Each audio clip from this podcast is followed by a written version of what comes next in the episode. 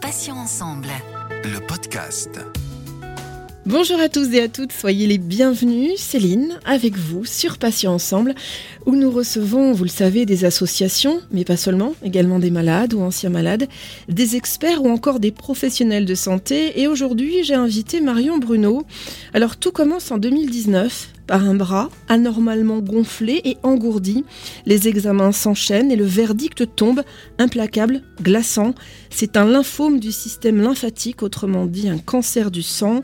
S'en suivent de longs mois de traitement en chimiothérapie, mais à la clé, une issue heureuse.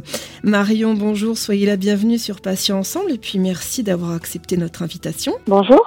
Je l'ai dit brièvement hein, en introduction, tout commence donc en janvier 2019 précisément avec euh, des symptômes de gonflement et d'engourdissement dans l'un de vos bras. J'aimerais que vous nous racontiez un petit peu ce, moment, Marion. Euh, ben, en fait, euh, je me suis réveillée un mercredi matin avec le bras gonflé et engourdi. J'ai simplement pensé que j'avais dormi dans une mauvaise position, donc je me suis pas inquiétée. Ça a duré quelques jours et arrivé au vendredi, j'ai pris rendez-vous chez mon médecin traitant afin de, de montrer ça parce que ça commençait à, à faire quelques jours et c'était sûrement pas normal. Donc j'ai consulté le mardi mon médecin traitant qui a tout de suite euh, réagi euh, correctement, qui m'a fait consulter un angiologue qui m'a pris le soir même en rendez-vous et euh, l'angiologue a détecté euh, qu'il y avait une veine qui était bouchée, donc il y avait une, une phlébite à la jugulaire, ce qui n'était pas normal au vu de mon âge et, et de l'avoir ici. il y avait forcément une raison j'ai dû prendre rendez-vous pour un scanner qui devait avoir lieu un mois plus tard, donc fin février 2019. Mais les symptômes se sont enchaînés qui m'a fait consulter aux urgences une semaine après le diagnostic et le scanner a finalement eu lieu le jour-là. Alors, malgré les symptômes euh, et l'accélération des examens qui s'enchaînent, vous m'avez confié en préparant cet entretien que vous n'aviez pas été finalement plus inquiète que ça. Euh, comment est-ce que c'est possible de rester sereine euh, malgré la situation? Parce que moi, je serais déjà paniquée à la minute, à la seconde même. Je suis rarement malade. J'ai euh, un à deux rhumes euh, par hiver et c'est tout. Puis on pense toujours que ça arrive qu'aux autres, bêtement. Euh, et donc quand ils ont découvert ben, le le 1er ou le 2 février 2019 qu'il y avait une masse donc à la base du cou, je me suis dit ben voilà c'est une masse, c'est bénin, ça arrive à tout le monde, on va dans quelques jours m'opérer, me l'enlever et ce sera réglé. Je m'étonne encore moi-même d'être restée si sereine, mais euh, je pense que ça m'a aidé en attendant le, verdict. Votre petite fille euh, a 3 ans. À l'annonce du diagnostic, vous allez devoir passer du temps à l'hôpital pour votre traitement et vous décidez de lui expliquer ce qui se passe. Comment on explique à une toute jeune enfant euh, que sa maman est malade? Alors je vais expliquer dès le début en fait parce que euh, le jour où mon médecin traitant m'a envoyé voir l'angiologue, j'ai eu rendez-vous euh, le soir même, il devait être 18 heures je crois, donc j'ai récupéré à la sortie de l'école. J'étais au chômage à ce moment-là, donc c'est vrai que c'est moi qui l'a récupéré tous les soirs. J'ai récupéré à la sortie de l'école, je l'ai emmené chez ma sœur pour qu'elle me la garde le temps du rendez-vous, donc je lui ai expliqué que j'allais chez le médecin. Euh, une semaine après, quand euh, mon mari m'a emmené aux urgences, c'était un samedi matin, ben on l'a déposé chez mon papa. C'est très très rapidement, euh, donc c'est pareil. papa emmène maman à l'hôpital parce que maman elle a mal à la tête. à chaque fois, elle était là et on avait, elle était là à chaque moment qu'il a fallu aller voir le médecin ou aux urgences. Donc, à chaque fois, on lui a dit ce qui se passait parce qu'on voulait pas l'inquiéter pour rien. Et au moment où il y a eu le diagnostic, euh, l'hôpital de Poitiers m'avait euh, m'avait convoqué pour y passer une nuit. Donc il me l'a annoncé là-bas. Et euh, il était prévu que ma fille aille chez mes beaux-parents pour les vacances. Ça tombait pendant les vacances de, février. C'est moi qui lui ai annoncé à son retour de chez mes beaux-parents. Je lui ai dit, on sait pourquoi maman elle est malade, on sait pourquoi maman elle a une boule dans la gorge. Ça s'appelle un cancer. Et je me suis surtout appuyée de deux livres. La maman de Léon est malade. Et l'autre livre, c'est Comment maman a tué le chef des pamplemousses. Et suite à ça, Lily Rose, ma fille, euh, s'est mise à appeler le, la tumeur euh, le pamplemousse, comme dans le livre. Et un jour, elle lui a dit, euh, comme dans le livre, on va te faire la guerre, on va te tuer. Vous n'avez pas eu peur justement, de, malgré tous ces ouvrages pédagogiques, vous n'avez pas eu peur justement que ça ne traumatise plus votre enfant, que ça ne la rassure finalement? Non, parce que les livres sont vraiment très bien faits. L'histoire du, du petit Léon, c'est une famille girafe et la maman girafe perd ses tâches. Là, et ça finit bien. Et euh, pour le la maman qui a tué le chef des pamplemousses, c'est pareil. Ça finit bien aussi, mais c'est un peu plus détaillé. Dans l'histoire, la maman, elle a un lymphome avec une masse au même endroit que moi. Donc l'histoire correspondait vraiment très bien. Ça explique que la maman est malade, qu'elle va devoir se faire hospitaliser, que l'enfant va pas l'avoir pendant plusieurs jours, mais qu'elle va finir par revenir. Euh, c'est vraiment bien expliqué. Il montre les radios, etc. Et euh, je pense que ça m'a, moi, ça m'a aidé à trouver les mots sans forcément que ce soit des mots trop inquiétants, trop alarmants. Et puis elle, ça lui a permis de, voilà, régulièrement, euh, enfin, au début c'était tous les soirs, on lisait l'une ou l'autre des histoires dans la journée. Elle emmenait les livres chez ses grands-parents aussi, ça permettait d'aborder le sujet avec eux, ce qui pouvait être difficile pour mes parents surtout, d'aborder le sujet. Et puis régulièrement encore, elle me demande de le, de le lire de temps en temps je pense que ça l'a, beaucoup aidé. Vous avez choisi finalement la transparence euh, pour communiquer avec votre enfant et, euh, et, Dieu merci, ça fonctionne bien. Donc c'est, une technique qu'on recommande. Euh, alors Marion, vous avez eu donc un, traitement chimiothérapique de six mois qui vous a fait perdre vos cheveux. Alors là encore, j'ai été très impressionnée par votre maîtrise et puis votre self-control face à cette perte souvent traumatisante. Hein. Pour une femme, la chevelure c'est très important. où est-ce que vous avez puisé votre force votre optimisme et puis surtout votre courage J'en ai aucune idée. Euh, je pense que surtout pour ma fille hein, principalement. Et puis, puis j'avais pas le choix. J'avais pas le choix parce que quoi que je fasse, ils allaient tomber. Donc euh, il fallait faire avec. Pour les cils, eh ben, un trait de, de maquillage. Pour les sourcils, pareil. Le maquillage euh, fait, fait l'affaire. Le temps, le temps que tout soit tombé. Et puis pour les cheveux, ben là, on se recouvre la tête principalement pour ma fille aussi. À la fin, c'est vrai que la chimio s'est terminée fin juillet 2019 et euh, il faisait très chaud et euh, j'avais vraiment très chaud sous mon turban. Les cheveux commençaient à repousser très très légèrement. Euh, mais ma fille voulait pas que j'enlève le turban, donc j'ai attendu que l'école soit finie avant de l'enlever et puis après euh, après je l'enlevais. C'était une coupe très très courte complètement parsemée et pas du tout jolie. Mais euh, mais je lui ai expliqué. Je lui ai expliqué que j'avais très chaud que ça me faisait transpirer et que que j'avais besoin de, de l'enlever parce que euh, parce que ça me ça me donnait des vertiges en fait d'avoir chaud sous, sous, ce turban. Donc je lui ai expliqué tout ça et elle m'a dit bon ben d'accord. Et puis et puis après ça s'est fait tout seul et ça a repoussé. Marion, qu'est-ce qui vient à l'esprit lorsque le médecin prononce ces mots qui sont, euh, qui sont terribles hein? Alors je ne sais pas si vous l'avez annoncé avec, euh, avec un petit peu de tact ou s'il a été euh, plus direct. Quand il vous a dit c'est un cancer du sang, à quoi est-ce que vous avez pensé vous immédiatement? Alors quand ils ont dit c'est un cancer, alors en fait quand ils m'ont appelé, ils m'ont appelé le le 19 février euh, en me disant on a eu les résultats de votre de votre PET scan, on va recevoir incessamment sous peu les résultats de la biopsie euh, que j'avais passé euh, neuf jours plus tôt, donc ça a été très rapide. Et ils m'ont ils m'ont dit qu'ils aimeraient me voir pour passer d'autres examens et que euh, pour euh, y passer une nuit et que le lendemain de la nuitée, euh, le résultat de la biopsie serait là. Et quand il m'a dit par contre ce sera pas par l'entrée principale de l'hôpital, c'est au, au, pôle régional de cancérologie, service hématologie. Donc là j'ai tout de suite compris, ok c'est un cancer, un cancer du sang. Donc, avant qu'il me l'annonce, je savais déjà que c'était, euh, enfin, il y avait de fortes chances que ce soit un cancer du sang. Moi, cancer du sang, je connaissais principalement la leucémie. Euh, je connaissais pas vraiment le lympho, même si j'avais déjà entendu ce mot. Je savais pas à quoi ça correspondait exactement, mais à quoi j'ai pensé? Euh, tout de suite, j'ai pensé, euh, est-ce mourir? Et après, quand ils m'ont annoncé euh, le traitement sera de la chimiothérapie. J'ai pensé, je vais perdre mes cheveux. Vous avez été, euh, je crois, très entouré par votre famille, votre conjoint, votre petite fille évidemment, mais également vos amis.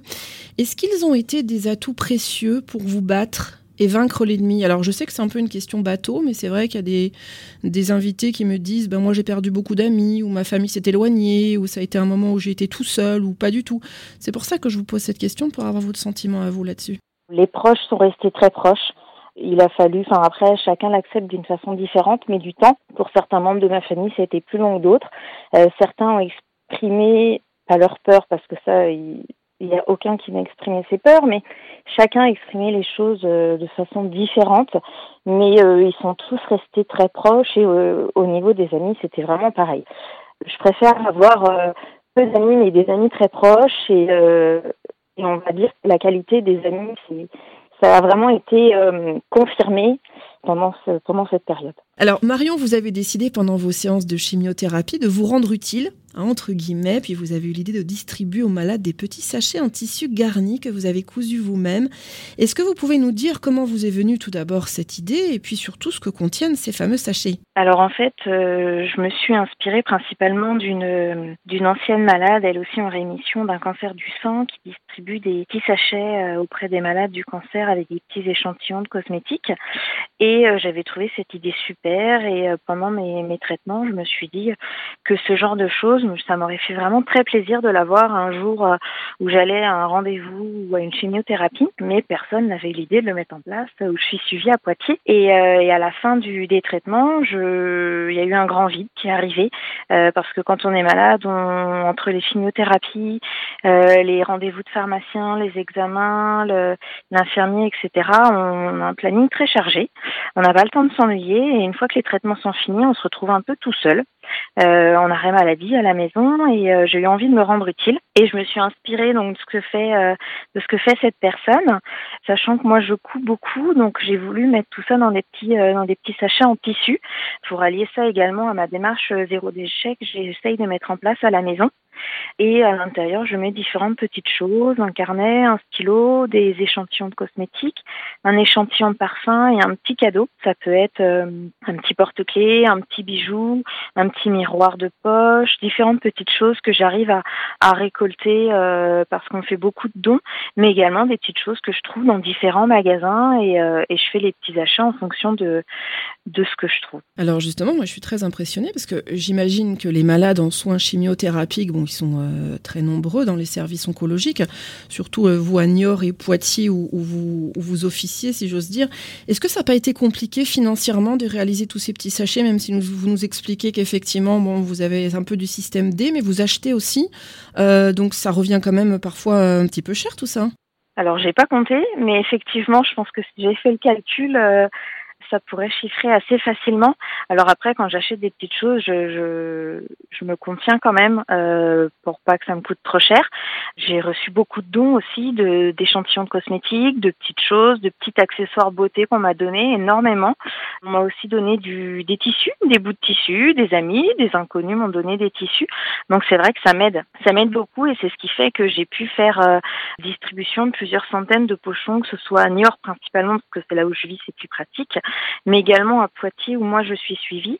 Et c'est vrai que ça a permis euh, que l'aventure continue depuis un an. Cette idée de petits sachets garnis, c'est une excellente initiative évidemment. Est-ce que vous songez, Marion, à créer une association euh, pour pouvoir poursuivre cette belle action auprès des malades et puis l'étendre peut-être à d'autres services oncologiques? Eh bien justement, euh, l'association est créée depuis le 1er novembre. Donc l'association s'appelle Les Petites Graines du Cœur. Donc c'est grâce à mes, à mes trois amis proches qui m'ont soutenu pendant tout ce temps de la maladie, mais également euh, avant comme après. On a trouvé ensemble ce, ce petit nom et donc l'association est créée, ça permet que les choses soient plus officielles, que les demandes de dons soient plus faciles parce que je fais ça au nom d'une association. Et puis ça permet aussi de, récolter des, des, dons, entre autres financiers. En ce moment, par exemple, je couds des masques et je suis en train de prévoir euh, d'autres choses à coudre. Et donc euh, l'argent de ces, de ces ventes vont me permettre surtout de faire des achats, de nouveaux achats pour remplir les petits pochons. Et c'est une très bonne chose parce qu'effectivement, vu la façon dont vous vous occupez de tout ça, une association me semblait être euh, vraiment euh, la, façon idéale de pouvoir continuer à, poursuivre votre action. Alors, vous êtes aujourd'hui en rémission et ce depuis un an, après, on l'a dit, euh, six mois de, de chimio. Comment est-ce que vous avez réagi quand le médecin vous l'a annoncé? Alors déjà, la chance que j'ai, c'est que depuis un peu plus d'un an, j'ai mon rendez-vous de suivi tous les trois mois avec à chaque fois une prise de sang complète et une fois sur deux, donc tous les six mois, le scanner. Et déjà, quand je reçois, moi, les résultats de la prise de sang, je le scrute dans tous les sens et je vois que mes, taux sont bons et que le taux infectieux est, est toujours sous la norme. Donc, ça, ça me rassure dans un premier temps. Mais c'est vrai que quand il a annoncé la rémission officielle, ça fait beaucoup de bien. Ça fait beaucoup de bien parce qu'on se dit que, ben, qu'on n'a pas fait tout ça pour rien et qu'on est sorti d'affaires. Alors après ce parcours incroyable, hein, j'ai pas peur de le dire, et puis une rémission pleine d'espoir, est-ce que vous pensez à écrire un livre euh, pour partager votre expérience avec le grand public?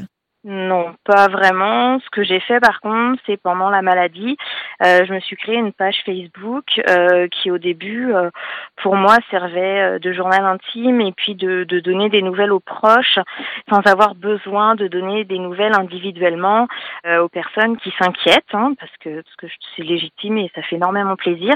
Mais ça m'évitait de répéter plusieurs fois la même chose. Comme ça, je donnais des nouvelles de manière générale. Et il y a aussi les gens qui n'osent pas demander des nouvelles et ça permettait, voilà, qu'ils soient au courant. Donc, euh, à titre personnel, on va dire que j'ai ma page Facebook qui s'appelle Mon combat contre le chef des pamplemousses. Et puis, il y a cette deuxième page Facebook que je viens de créer en même temps que l'association qui s'appelle Les petites graines du cœur. Donc, cette page-là, c'est la page de l'association et c'est la page où je mets également les petites créations que je fais afin de les vendre.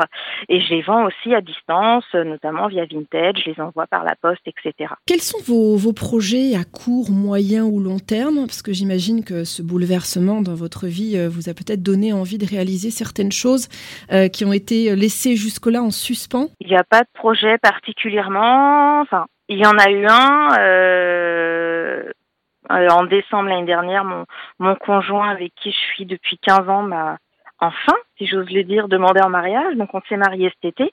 Donc ça, c'était un gros projet. après, sinon, au niveau des projets, il n'y a pas vraiment de gros projets. On s'est dernièrement acheté un camion qu'on va aménager afin de partir en, en week-end et en vacances euh, au beau jour. Mais sinon, il n'y a pas de gros bouleversements. Euh, je continue à faire ma petite vie. Une question euh, que vous m'avez demandé de vous poser, Marion.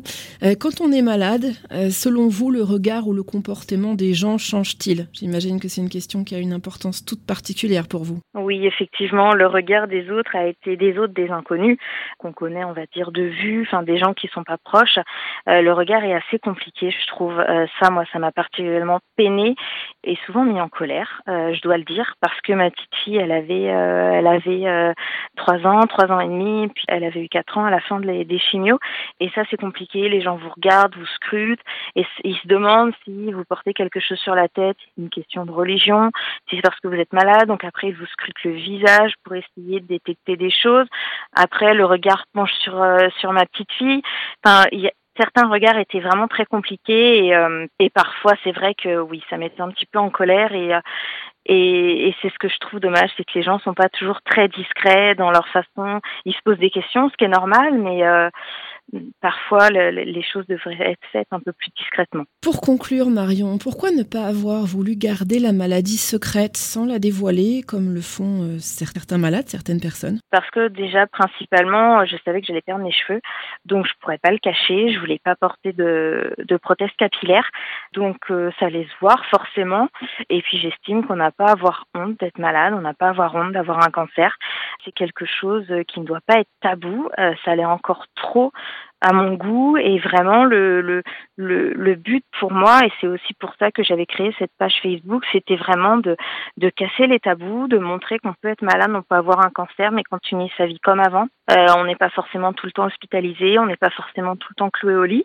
Chacun réagit en fonction de de sa forme physique de son âge aussi des traitements parce qu'on est tous différents face à la maladie bien sûr mais euh, voilà moi tous les matins j'emmenais ma fille à l'école à 16h30 j'étais là tout la soir j'allais faire mes courses Parfois, je pouvais pas, bien sûr, mais euh, j'ai continué à vivre, euh, à vivre comme avant, malgré tout. Dernière question, ultime question, pour vous joindre facilement. Vous l'avez dit, mais j'aimerais qu'on le, qu'on le répète. Donc, vous nous rappelez les contacts, peut-être le Facebook, l'Instagram et puis le, le site de l'association pour que ça soit bien clair dans l'esprit des auditeurs et auditrices. Alors, la page Facebook de l'association, c'est Les Petites Graines du Cœur.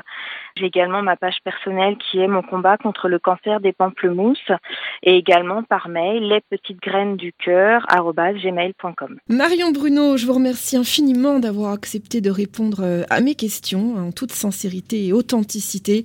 Euh, je rappelle que vous avez été donc atteinte d'un lymphome du système lymphatique, autrement dit un cancer du sang, et que vous êtes aujourd'hui en rémission. Vous avez créé donc une association Les Petites Graines du Cœur.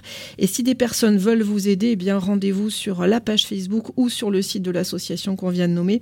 Bonne journée Marion, portez-vous bien et à bientôt sur Patients Ensemble. Merci, bonne journée également. Merci à tous, chers auditeurs et chères auditrices, pour votre fidélité. Vous êtes de plus en plus nombreux à nous écouter, ça fait plaisir. On va se retrouver mardi à 9h pour un nouveau podcast. Il y aura bien entendu un nouvel invité et puis un nouveau thème.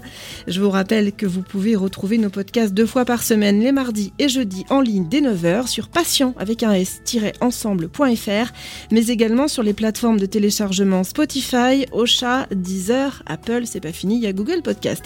Passez une très bonne journée, je vous dis à bientôt, puis d'ici là, prenez soin de vous et des vôtres. Salut, salut. Passions ensemble. Le podcast.